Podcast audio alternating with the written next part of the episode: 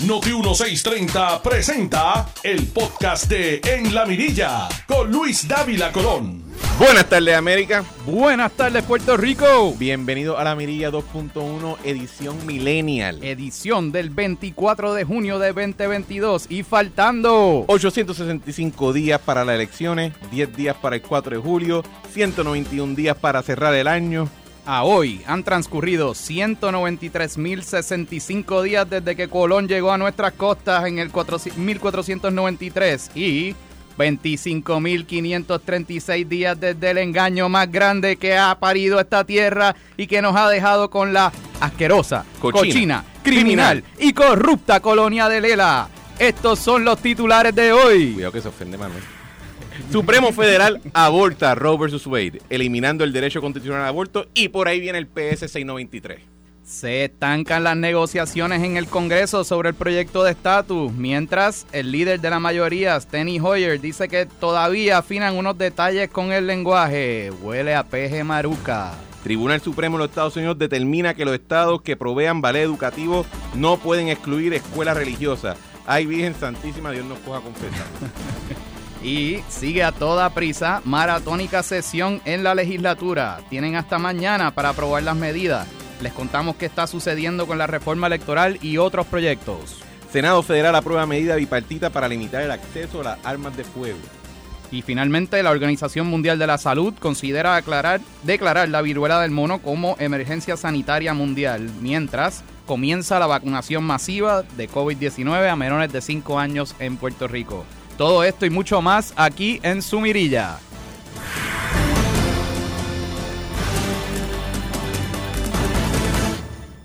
Bueno, muy buenas tardes a todos. Nuevamente sintió bien, se sintió bien. Sí, hoy, la verdad que, que fue mucho, mucho más suave. Eh, nada, este que les habla Luis David La Perna y me acompaña Cristian Sobrino. Eh, antes de, de comenzar a ir a, a los temas, eh, en, el, en el día de ayer, eh, yo estábamos hablando, ¿verdad? Discutiendo sobre la propuesta del eh, presidente del Senado, el presidente del Partido Popular Democrático, de hacer una consulta de estatus a su base eh, y al mismo tiempo, ¿verdad?, Eh, hacer una consulta sobre quién debe ser, una elección abierta quién debe ser el próximo presidente de la colectividad. Eh, comentábamos ayer que basado, ¿verdad?, en los datos y en la, y los resultados del plebiscito del 2020, donde sobre 200.000 personas votaron eh, por la estadidad, que no votaron eh, por el, el gobernador Pedro Pierluisi y por el PNP, eh, y argumentábamos que de esos 200.000 no todas estaban en, en el Partido Independentista, ciertamente, ni en Victoria Ciudadana, y que muchos estaban en el Partido Popular Democrático, porque entendemos que hay eh, una población significativa de estadistas que militan dentro de ese partido, algunos vocales, otros, o la gran mayoría, bastante calladitos, eh, y lanzamos un reto. Dijimos que eh, íbamos a, a abrir los micrófonos de, de aquí para cualquier popular eh, valiente que estuviese de acuerdo con lo que estábamos diciendo y que estuviese eh, que fuera valiente suficiente para venir y decirlo en récord Y para, como los gremlins, invitas dos milenios y aparece un tercero. Así es que, pa- para mi sorpresa, apareció eh, uno de esos que estábamos buscando y lo tenemos aquí en cabina. Le damos la bienvenida a eh, Manuel Calderón Cerame, legislador municipal por el Partido Popular Democrático en San Juan. Eh, bienvenido, Manuel. Tiene que Tienes que activar, la- darle al botón. Ya se escucha. Bueno, cuando Manuel funcione el micrófono, diga ahí, mente maestra. ¿Ya? Ahora, Ahora ya. fuerte y claro, ¿verdad? Muy bien, gracias, mente maestra. Nada, buenas tardes a ti, Luis, buenas tardes a Sobrino. Privilegio estar aquí en la mirilla con Luis David La Colón. Yo creo que nunca lo pensé. Para que esté claro, esto solamente está ocurriendo porque Luis David Colón está de vacaciones y su hijo y este servidor hemos decidido abusar de la confianza que nos ha brindado el caballero. pero- no pero- está, los ratones hacen. Exacto. De, de verdad que, que independientemente de las diferencias ideológicas que pueda tener con, con el amigo Luis David La Colón, respeto mucho su análisis y siempre de vez en cuando eh, lo escucho cuando uno va de camino a almorzar o comprar algo de almuerzo en la oficina. Escucho el programa, así que un privilegio estar con ustedes y nada, vamos a lo que vinimos. Habla al micrófono. Bueno, el, yo creo que la, la pregunta que, el reto que tiró eh, Luis Daniel es si en efecto en las consultas que está haciendo internamente el Partido Popular Democrático por orden de su presidente José Luis Dalmau o por orden de alguien que está haciendo un sondeo, etcétera, si entre las alternativas que están siendo favorecidas por esa colectividad y por su base debe incluirse la estadidad. Bueno, Esa era la pregunta que Luis Daniel eh, tiró ayer al medio y, y sería la que se daría a ti ahora de primera instancia. Si tú entiendes que la estadidad debe ser una opción para la hueste eh, popular. Lo he dicho en otras ocasiones, eh, he tenido conversación inclusive con el propio Luis Da en, en varias ocasiones sobre que se ha planteado eh, maneras de, repensar o redirigir o realinear el futuro ideológico y político del Partido Popular Democrático. Yo creo que en lo que a mí me concierne aquí en San Juan, eh, yo creo que hay muchos estadistas en San Juan y lo hay también en todo Puerto Rico, pero particularmente en la ciudad capital, eh, que buscan eh, opciones y candidatos eh, no necesariamente afiliados al Partido Nuevo Progresista y que están buscando opciones y también dónde poder este, tener un gobierno honesto, un gobierno limpio, un gobierno que esté funcionando de cara a las, a las necesidades en las comunidades de la ciudad y en ese sentido al reto que se que próximamente ha planteado ya el presidente del Partido Popular de cara al 14 de agosto. Hay que ver lo que finalmente termina decidiendo el próximo martes la Junta de Gobierno del Partido Popular. Yo creo que es importante que el Partido Popular se refunde en muchas áreas y en muchos conceptos y a nivel de San Juan sobre todo debe de repensarse que el Partido Popular expanda a, a buscar personas que militen y que los haya, eh, que pero que abiertamente se diga, eh, personas que creen en la estadidad, personas que creen en la independencia, personas que creen en el Estado libre asociado en cualquiera de sus modalidades o definiciones y personas que creen en la libre asociación. Yo creo que eso tiene que ser parte de- del norte eh, de cara a los próximos retos políticos que el Partido Popular Democrático vaya a enfrentar. Eh, en cuanto a la consulta, yo de paso pienso que eh, la elección del presidente del Partido Popular Democrático, amarrarlo a lo que es la segunda pregunta de cuál de las dos opciones, o el Estado Libre Asociado o la Libre Asociación, es la que se favorece, pues yo creo que es de paso amarrarle eh, los brazos a un futuro presidente o presidenta nueva del Partido Popular Democrático. Yo creo que habría que darle paso eh, a que ese nuevo presidente o presidenta establezca su estrategia en cuanto al proceso eh, plebiscitario que está en, en- en entredicho ahora mismo en, el- en la Cámara Federal o a cualquier otra estrategia de estatus que el Partido Popular Democrático quiera ampliar. Pero en lo que a mí me respecta, yo creo que sí, yo creo que el Partido Popular Democrático tiene que abrirle ese scope eh, a personas que crean en la estadidad, personas que creen en la unión permanente en cualquiera de sus modalidades y personas que creen también en la libre asociación o en la independencia. Pero la- para propósitos de la papeleta, ¿debe estar la estadidad en esa papeleta de consulta al pueblo eh, popular? Debería estar la estabilidad, debería estar la independencia, debería estar, eh, y como está planteado, la libre asociación y la independencia, que se, que y el pueblo popular, que en su inmensa mayoría los populares eh, tienen diversidad de, criterios y, y diversidad de pensamientos en, en cuanto al tema del estatus. Yo creo que proporcionalmente, naturalmente, la mayoría del pueblo popular cree en el Estado libre asociado y hay un por ciento que cree en la, en la libre asociación o en el ELA soberano en cual- o ¿verdad? una modalidad de soberanía asociada a los Estados Unidos.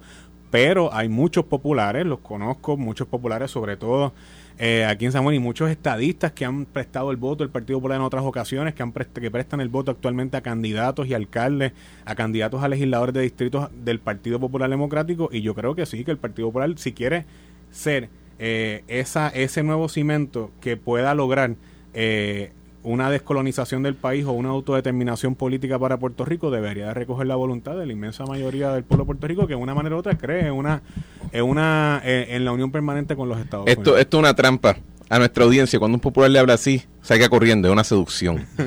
Eso es lo que están tratando de hacer. Están haciendo trampa. Están tratando de sedu- seducir a nuestra leal Manuel audiencia sabe que ya el- eso- los días del PPD están contados. y que- y que es cuestión de, es cuestión de ya ingresar al Partido Demócrata que, que estará con el, con el Partido Republicano muy pronto batallando en las elecciones. Manuel, hay- una, una pregunta. Tú mencionaste algo de que le podría atar las manos al próximo presidente. ¿Cómo así? Eso te iba a preguntar yo y, también. y entonces, pero lo, lo quiero decir, ¿verdad? Comparándolo con unas expresiones que me parece que hizo Colbert Toro de que, eh, ¿verdad?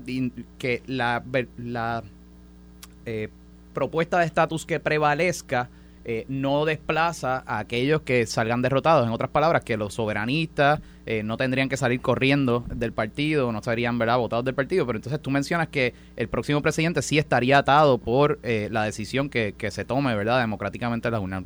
¿Nos puedes expandir un poco Lo que pasa es que finalmente hay que, hay que ver cuál es el lenguaje que finalmente, si se llegara a aprobar esa segunda pregunta, la Junta de Gobierno determina cuál es el mandato, cuál es el propósito de esa elección. Eh, que el Partido Popular escriba en, una pared, pues esto con esta opción que gana es la que nos vamos y con esto se acabó. O si el Partido Popular dice, bueno, no, lo que queremos es recibir el mensaje del insumo de la mayoría del pueblo popular que cree en esta opción de estatus, pero todo otro popular que crea en una opción de, o de libre asociación o como estamos planteando y, y, lo que yo entiendo que no tendría ningún problema con eso, que se abra todas las opciones, ver cuántos populares creen en la estadidad, cuántos populares creen en la independencia, los hay, los hay, los conozco, cuántos son y que, y que se sepa y que ese resultado sirva para elaborar quizás una estrategia de cara al futuro, pero si los, eh, los reduces exclusivamente a dos opciones, pues y escoges también a la par un nuevo presidente, pues de cara al, ¿verdad? finalmente lo cual sea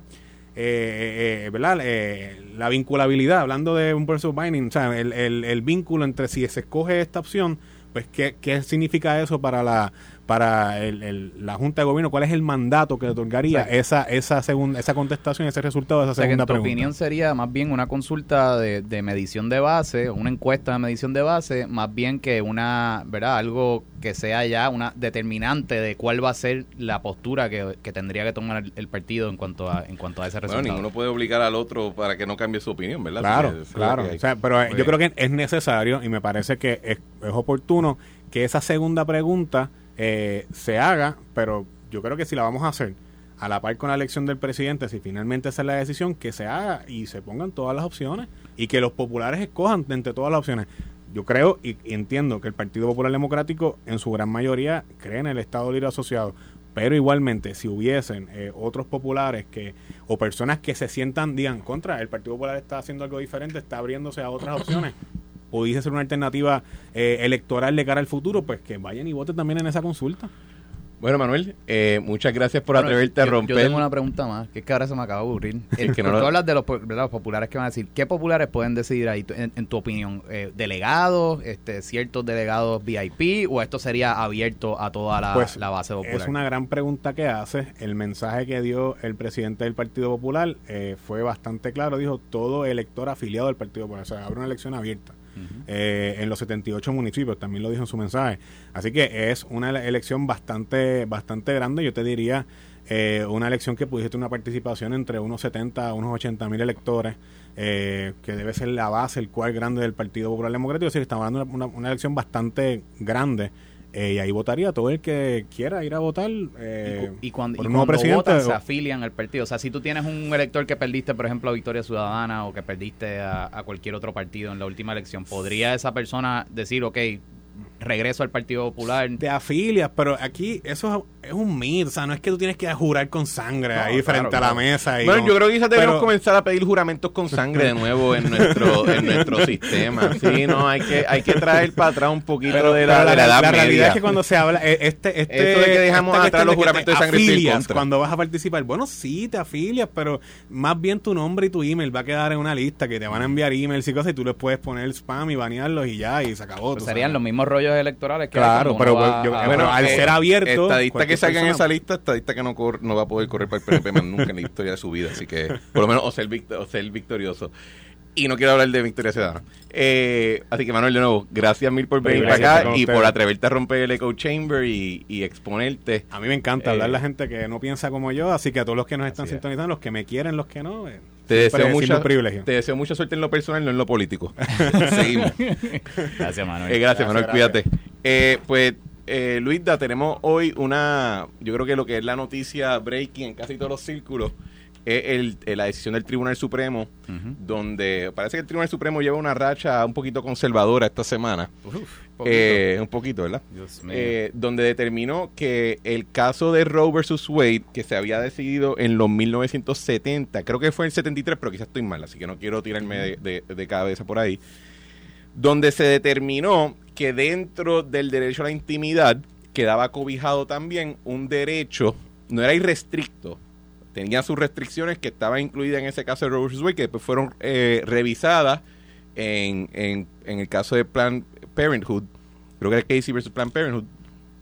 Eh, no, era, eh, fíjate, Planned, eh, Planned Parenthood, de que había cierto derecho a, al aborto siempre y cuando la criatura no fuera viable, fuera del vientre materno, y eh, que se establecieron también unas capacidades que los estados podían hasta cierto punto regular ese derecho, esa, esa práctica médica al aborto. Y creo que es bien importante poner esto en contexto porque yo sé que especialmente en círculos de activismo feminista o en círculos más progresistas, lo que uno vamos a ver es el performance al cual nos hemos acostumbrado en todas las redes sociales, donde se establece el fin del mundo, la crisis existencial, las mujeres van a ser retornadas a los conventos y no van a poder ni votar en 15 minutos y eso no es necesariamente así. ¿Por qué? Porque en términos prácticos, en los Estados Unidos ya, se ha dado un tipo de proceso de segregación estatal en donde tú tienes hoy estados, hoy 2022, antes de que se haya decidido, antes de que bajara esta decisión, donde tú tenías estados que bajo la casuística federal existente ya básicamente no existían eh, muchas clínicas de aborto, quizá existe una remota que no proveía, eh, que los servicios no eran necesariamente asequibles para personas de esa, de esa ciudad o de ese estado.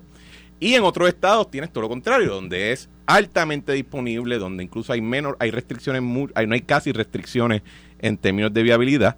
Y eh, entonces lo que se determina hoy es que ese, ese status quo, donde los estados esencialmente van a ser los que determinan cuál es la política pública interna de ese estado en el tema de aborto, eh, ya no tiene el obstáculo que tenía anteriormente eh, con la casuística de Robert Wade que prohibía la exclusión total de la práctica del aborto.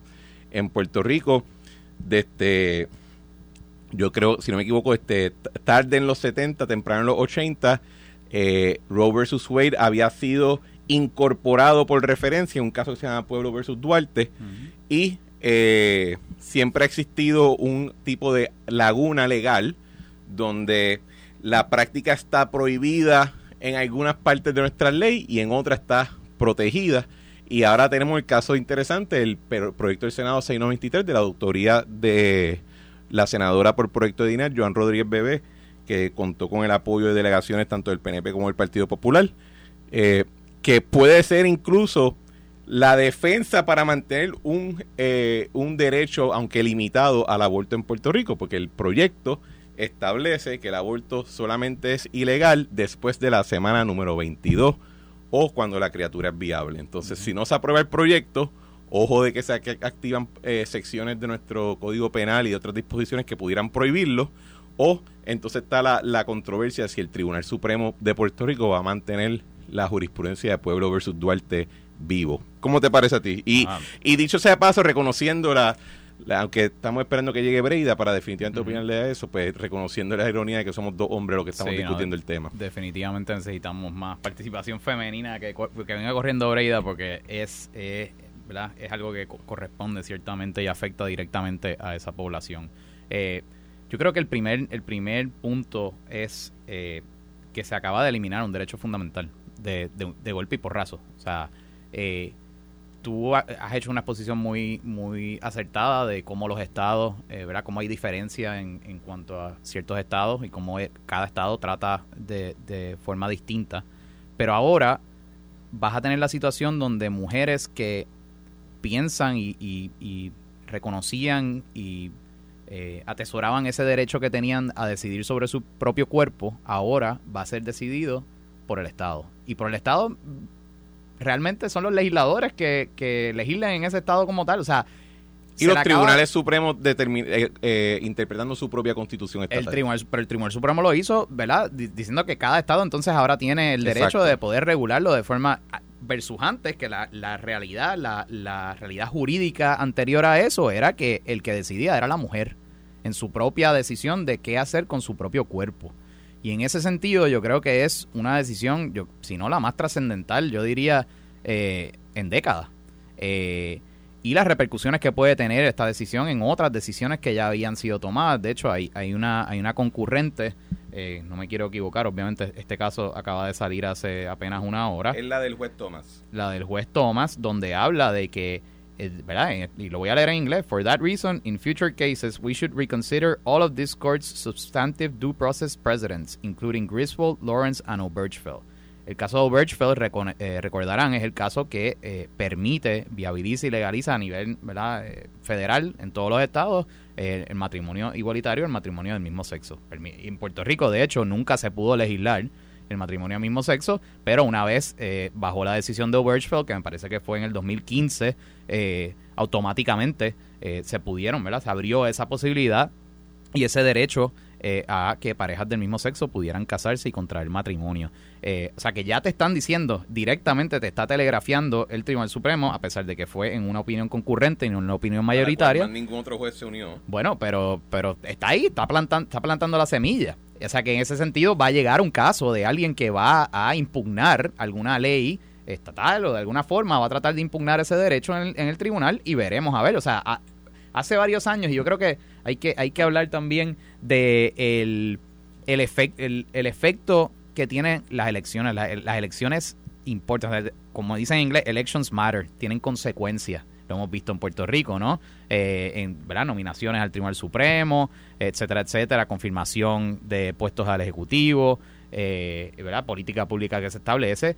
Y hace cinco años hablar de que se iba a revocar eh, Roe versus Wade, yo recuerdo cuando con la primera campaña de Donald Trump contra Hillary Clinton, había muchísimos anuncios que hablaban de cómo eh, si Donald Trump ganaba la presidencia, iba eventualmente a revocarse Roe versus Wade y todo el mundo decía, ¿cómo es posible? Rose vs. Wade, eso es ya algo que está codificado, eh, etcétera, etcétera. Bueno, no está codificado en ley, pero sí formaba parte de lo que es la, la, democracia eh, de americana bajo la Constitución de los Estados Unidos. Y miren, fast forward ahora, al día de hoy, 24 de junio de 2022, y queda completamente despedazado ese precedente. Y con, esto vamos para la pausa, pero lo que refleja también es que del segundo, el día después de que se decidió Roe vs. Wade en los 70, comenzó el movimiento anti-Roe vs. Wade y, llevó, y, le, y le dedicó décadas de tiempo, esfuerzo y rigor a poder llegar a lo que está ocurriendo hoy en día. Así que tú tienes muy, tú tienes muy, muy correcto en que las elecciones importan,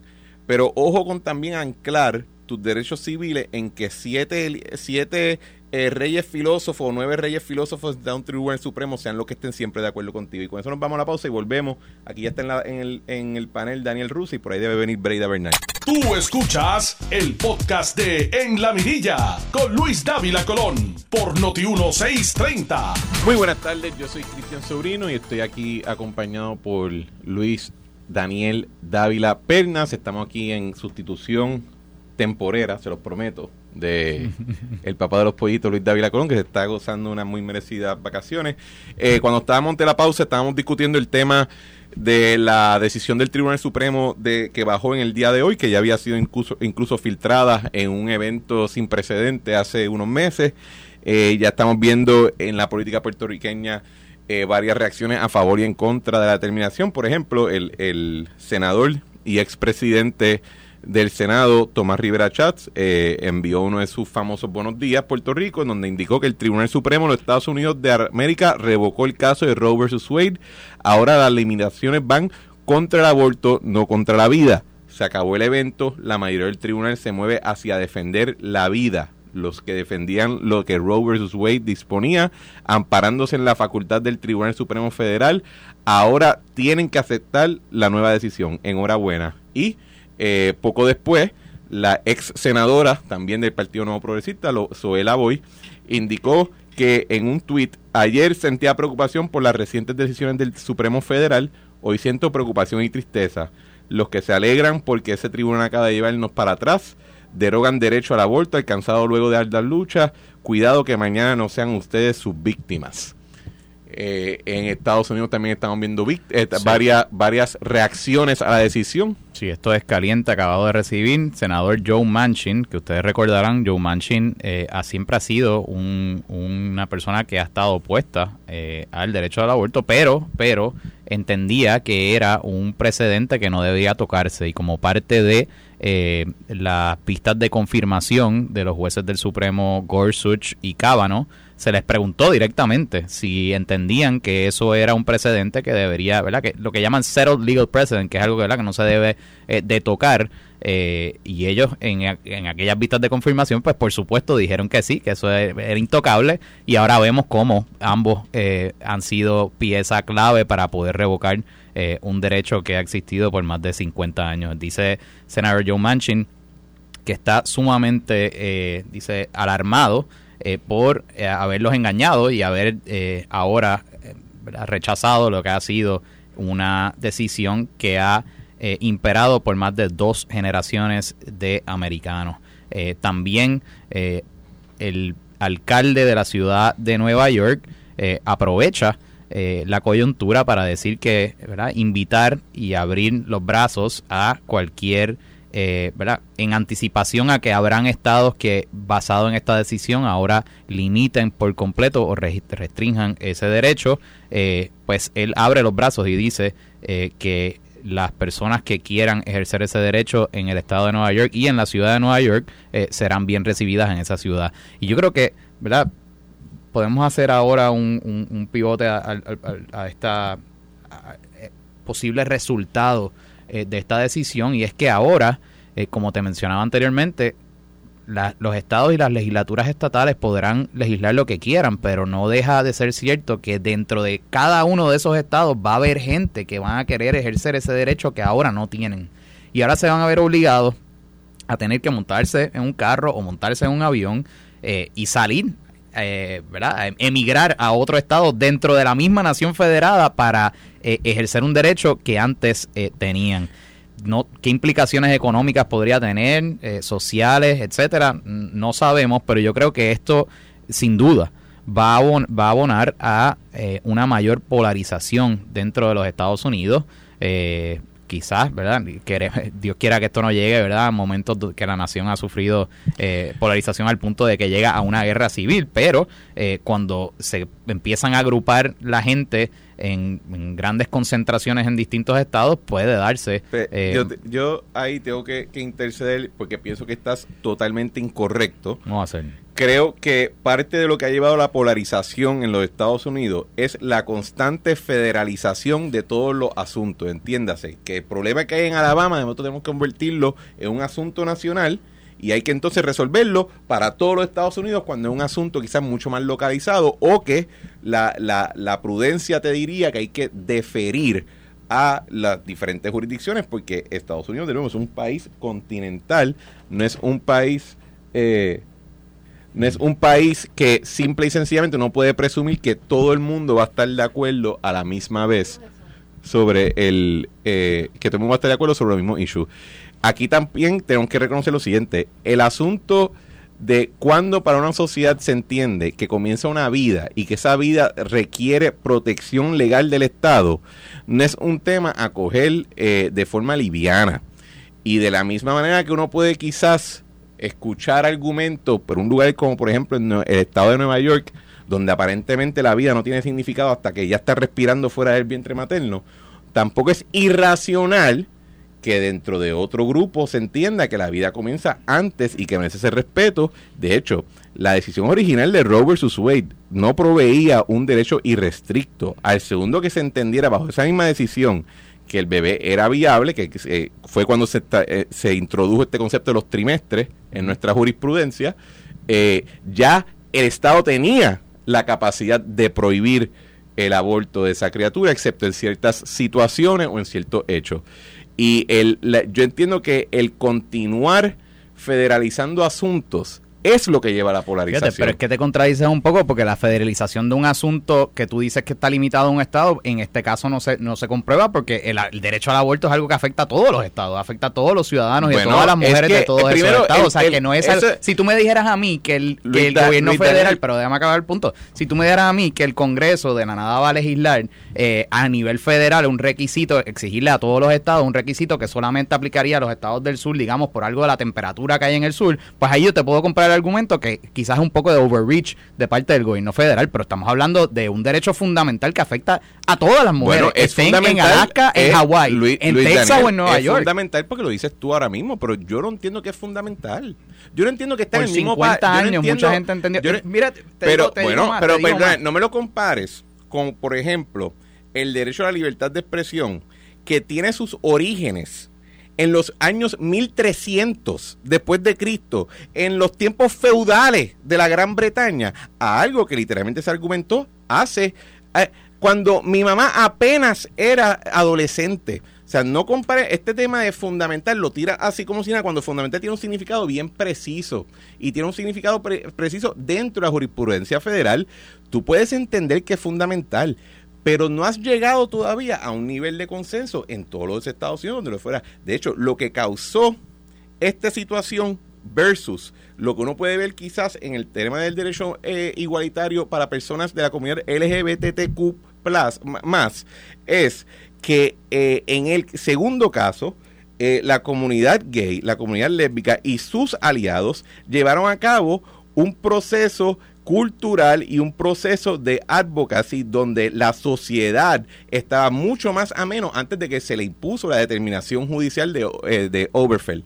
Y por eso es que yo dudo muchísimo que de verdad ese, esa decisión esté sobre, el sobre la mesa. Versus lo que ocurrió en los 70 que fue parte de un proceso de 10 años donde ese Tribunal Supremo decidió que iba a declararse rey filósofo sobre la sociedad norteamericana, que iba a de- de- declararse crisol de lo que es moral e inmoral y que iba entonces a imponerlo mediante jurisprudencia. El día después de esa decisión se comenzó el proceso de su revocación porque se cruzaron una raya y no es entonces sobre temas que quizás, dada su naturaleza esencial para lo que es una sociedad, deberían estar sujetos a que no solamente nueve personas en un tribunal en un momento histórico lo decidan. Tú dices que comenzó ese mismo día, pero fíjate cuántas, cuántos congresos republicanos no han habido, cuántos presidentes republicanos han habido con control total de la legislatura y ninguno se atrevió ni tan siquiera a proponer revocar o codificar, revocar eh, Roe versus Wade a nivel federal. Ninguno lo hizo. Pero ninguno se- lo se- hizo. tú dices, ah, pero ¿por qué el presidente va a revocar una decisión ahora, bueno, bueno, ah, del no, Supremo? bueno, no, si si se, puede, se puede legislar a nivel este federal, que, eso, que esa es otra hora. O sea, jurisprudencialmente el derecho estaba protegido. Eso no- eh, nada impide que eh, ahora en- el Congreso lo codifique en ley. Bueno, eso sería, eso es la, la segunda, lo que tú estás Y adelantando, y, es, y es que es, es, eh, es algo que todo el público debe tener presente. Ahora, la pregunta es si la pelea se va a quedar solamente en la esfera estatal o si alguna delegación va a tratar de federalizar nuevamente el asunto, codificando en ley federal una prohibición contra el aborto absoluta. Esos son otros 20 pesos. Y esa parte ahí ya no cuentan con mi apoyo necesariamente, porque yo entiendo que el, el problema aquí fue cuando se murió el federalismo y que retornando al federalismo es que podemos entonces evitar la polarización que está, eh, muy, como tú bien mencionas, de, eh, desgarrando la legitimidad institucional de nuestro sistema federal. Bueno, mis amigos, pueden ver eh, lo, lo grande, lo impactante de esta decisión que tiene, ¿verdad? Una eh, eh, inmediatamente genera unos debates filosóficos profundos eh, que son buenos, porque siempre es bueno debatir, eh, etcétera, etcétera. Pero, eh, nada, el presidente Biden entiendo que está haciendo unas declaraciones en este momento y estoy seguro que las tendremos para ustedes pronto. Vamos a la pausa, director. ¿Todavía tenemos tiempo? Excelente. Mira, el otro tema que estábamos discutiendo, ah, hoy ha sido un día federal, sin duda, eh, es el aparentemente un estancamiento en el proyecto para resolver el estatus de Puerto Rico, el, el famoso proyecto de consenso que todavía no es proyecto, eh, que, que fue el, producto de un consenso entre la comisionada residente Jennifer eh, González y, eh, saludos, Breida, y eh, Nidia Velázquez, congresista por Nueva York. Eh, que- ¿Dónde es que estamos con el proyecto, Luisa? Bueno, eh, les voy a le- les, voy a ser súper honestos porque honest- he estado muchos años, los años recientes en Washington y te puedo decir que ya para esta fecha todos los legisladores arrancan y se van para sus distritos, y ya están pensando en el receso de 4 de julio eh, y no regresan hasta el 12 de julio. Eh, no obstante, yo creo que esto eh, creo que es el resultado de continuar extendiendo la sobrediscusión de un proyecto que ni siquiera se ha presentado, eh, debate, ¿verdad? De todo este empuje que ha habido con el, con el idioma, eh, con la cuestión de la ciudadanía, etcétera, etcétera. Eh, continuando poniendo trabas eh, previo a la presentación de un proyecto, ¿no? O sea, yo creo que ese debate es el, es el debate que se debe, se debe dar ya con un proyecto presentado y como parte del proceso legislativo eh, de los congresistas debatir, de vistas públicas, etcétera, de ponencias, eh, entonces afinar ese lenguaje. pero creo que para nosotros ciertamente es, es, una urgencia muy grande. en los Estados Unidos no necesariamente es una urgencia tener que bajar este proyecto tan rápido después del acuerdo. No obstante, eh, hubo unas declaraciones del líder de la mayoría en la Cámara, Steny Hoyer, eh, que entiende que eh, se va a dar el proyecto, que el proyecto va a bajar. acuérdate que ya él se comprometió.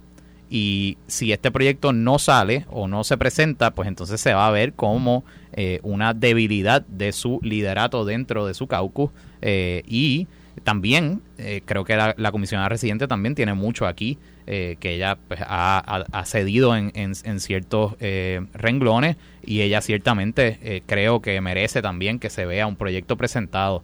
Además, ella también tiene su proyecto de admisión de estadidad y ella se ha comprometido a, a, dejar ese proyecto a un lado para abrazar este nuevo proyecto de consenso. Así es que yo creo que es inevitable que eventualmente baje el floor. Obviamente tenemos periodistas que están encima de esto todos los días eh, y en la medida en que se atrase la presentación del proyecto, pues obviamente abona a que las personas cuestionen si va a avanzar o no avanzar.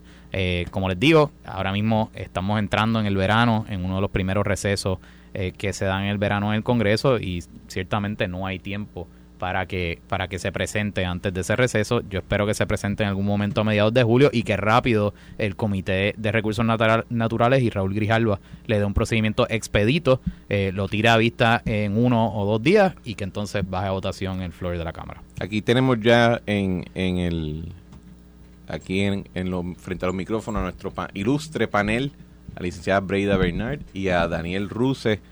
Eh, Breida, ¿Qué te parece el proceso o, dónde estamos ahora mismo en términos del Congreso y la revisión o, la presentación del, del proyecto para eh, atender el estatus de Puerto Rico, el famoso proyecto de consenso? Buenas tardes a todos, bienvenidos a la mirilla del viernes, que estos viernes siempre son candela y vengo Versión de millennial. Vengo de trabajo, yo no soy millennial. No importa. Yo soy Generation X, pero no importa. No se lo decimos a nadie, no te preocupes, tranquila. Pero yo me siento jovencita, no importa. bueno, mira, ya de, ya de ese proyecto, el viernes pasado estábamos hablando del mismo asunto, de cómo de cierta manera era previsible que todo esto ocurriese. Yo pienso eh, que el proyecto va, el proyecto lo van a aprobar, yo no tengo la menor duda de eso, de que le van a seguir realizando cambios que yo entiendo que no debería ser así, porque si era un proyecto de consenso, ¿cómo es que entonces vamos a continuar a cambiar, a cambiar? Eh, siempre, siempre estos proyectos, por alguna extraña razón, son trastocados. Eh, yo creo que Puerto Rico merece mucho más que eso. Si desde un principio, aquí vinieron los congresistas, desde un principio siempre se dijo que tanto Nidia Velázquez como Casio, como Jennifer, todos habían dialogado. Yo creo que eh, seguirlo trastocando no es lo adecuado. Pero... Eso me recuerda a veces que uno ve en, en las redes sociales hombres y mujeres que se empiezan a retocar un poquito demasiado y de momento se ponen el botox que no es y terminan palpadeando con el labio. Sí, porque sí, porque es que sabes lo que pasa.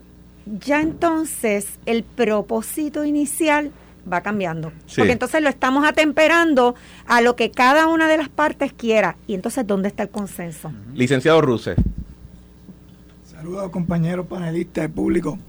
Mira, yo creo que ese estancamiento responde a, a las elecciones que vienen ahora, este próximo 8 de noviembre eh, yo creo que, lo, como bien señala el compañero Luis, cada uno de esos representantes y los 35 asientos de senadores que, que, van a reelección realmente están tocando base con, con, con, su público latino, con sus electores latinos, viendo cómo pueden complacer y llegar a la mayor cantidad de votos posible, pero eventualmente va a bajar un proyecto, eventualmente se presentará y realmente esta dilación yo creo que es una estratégica que va encaminada a esas elecciones de ahora de noviembre y cómo ellos se, con, se, ganan el favor de los electores de sus distritos, de sus diferentes áreas. Yo no tengo, yo no tengo idea de cuál es la razón de la dilación. Yo voy a, yo les voy a presentar a ustedes mi, mi fantasía o mi sueño en por qué la dilación. Yo voy a decidir hoy ser optimista. Es viernes, es viernes guayabera. Tengo el filo, el, el fino hilo puesto.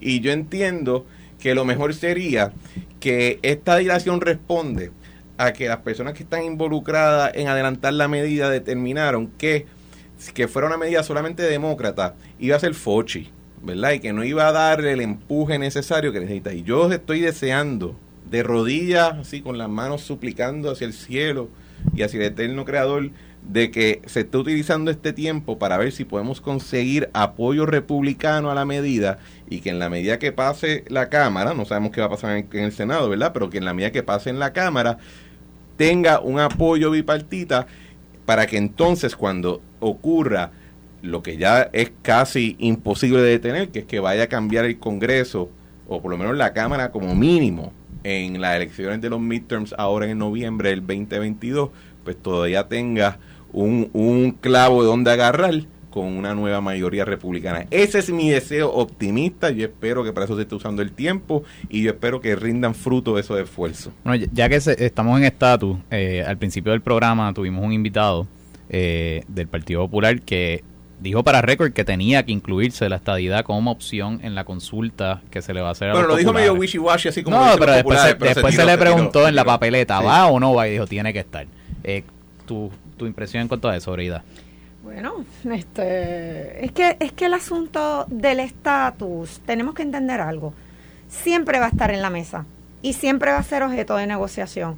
Ahora mismo aquí el Partido Popular en lo que estás indicando de incluir el- lo de la estadidad, yo creo que eso es algo positivo. ¿Por qué no? Pero mira, si, si realmente aquí eh, en relación al asunto de estatus tenemos que opinar y votar todo algo vamos a tener que escoger. Y si dentro del Partido Popular hay personas que creen en la estadidad, que sabemos todos que es así. Todos nosotros tenemos algún, algún amigo, algún familiar que milita dentro del Partido Popular y que, y que abiertamente te dice, mira, yo creo en la estadidad para Puerto Rico. Oye, y, y no, y no son ideas disímiles. No son ideas disímiles. Lo que pasa es que el Partido Popular en los últimos años, la línea ha ido más, todos sabemos, más para la izquierda. Correcto. Y entonces esa parte centro derecha del Partido Popular, yo creo que se ha sentido como, como relegado. Así que en ese sentido, yo creo que el Partido Popular se tiene que abrir. Se tiene que abrir a todo, a todo lo que tiene que ver con permitirle a las personas expresar, mira, yo pues soy popular, pero soy estadista. Sí. Yo creo que quizás también podría eh, liberar a personas que se cohiben de hablar públicamente, ¿verdad? Porque están afiliados al Partido Popular y no se atreven a públicamente Eso es decir, mira, yo, yo creo en la estadidad porque la realidad es que me he convertido en estadista luego de todo lo que hemos tenido que vivir, María, eh, caso Sánchez Valle, promesa, etcétera. Y creo que quizás eso sea una forma en que se pueda liberar a ese pueblo, ¿verdad? Digamos, eh, del Partido Popular, que, que puedan vocalmente decir, soy popular y a la misma vez defiendo la estadidad, porque a la hora de la verdad, eh, para que este movimiento crezca, hay que pescarlos de allá y hay, que, y hay que buscar Bueno. que vocalicen lo que creen. Tú escuchaste el podcast de En la Mirilla con Luis Dávila Colón en Noti 1630.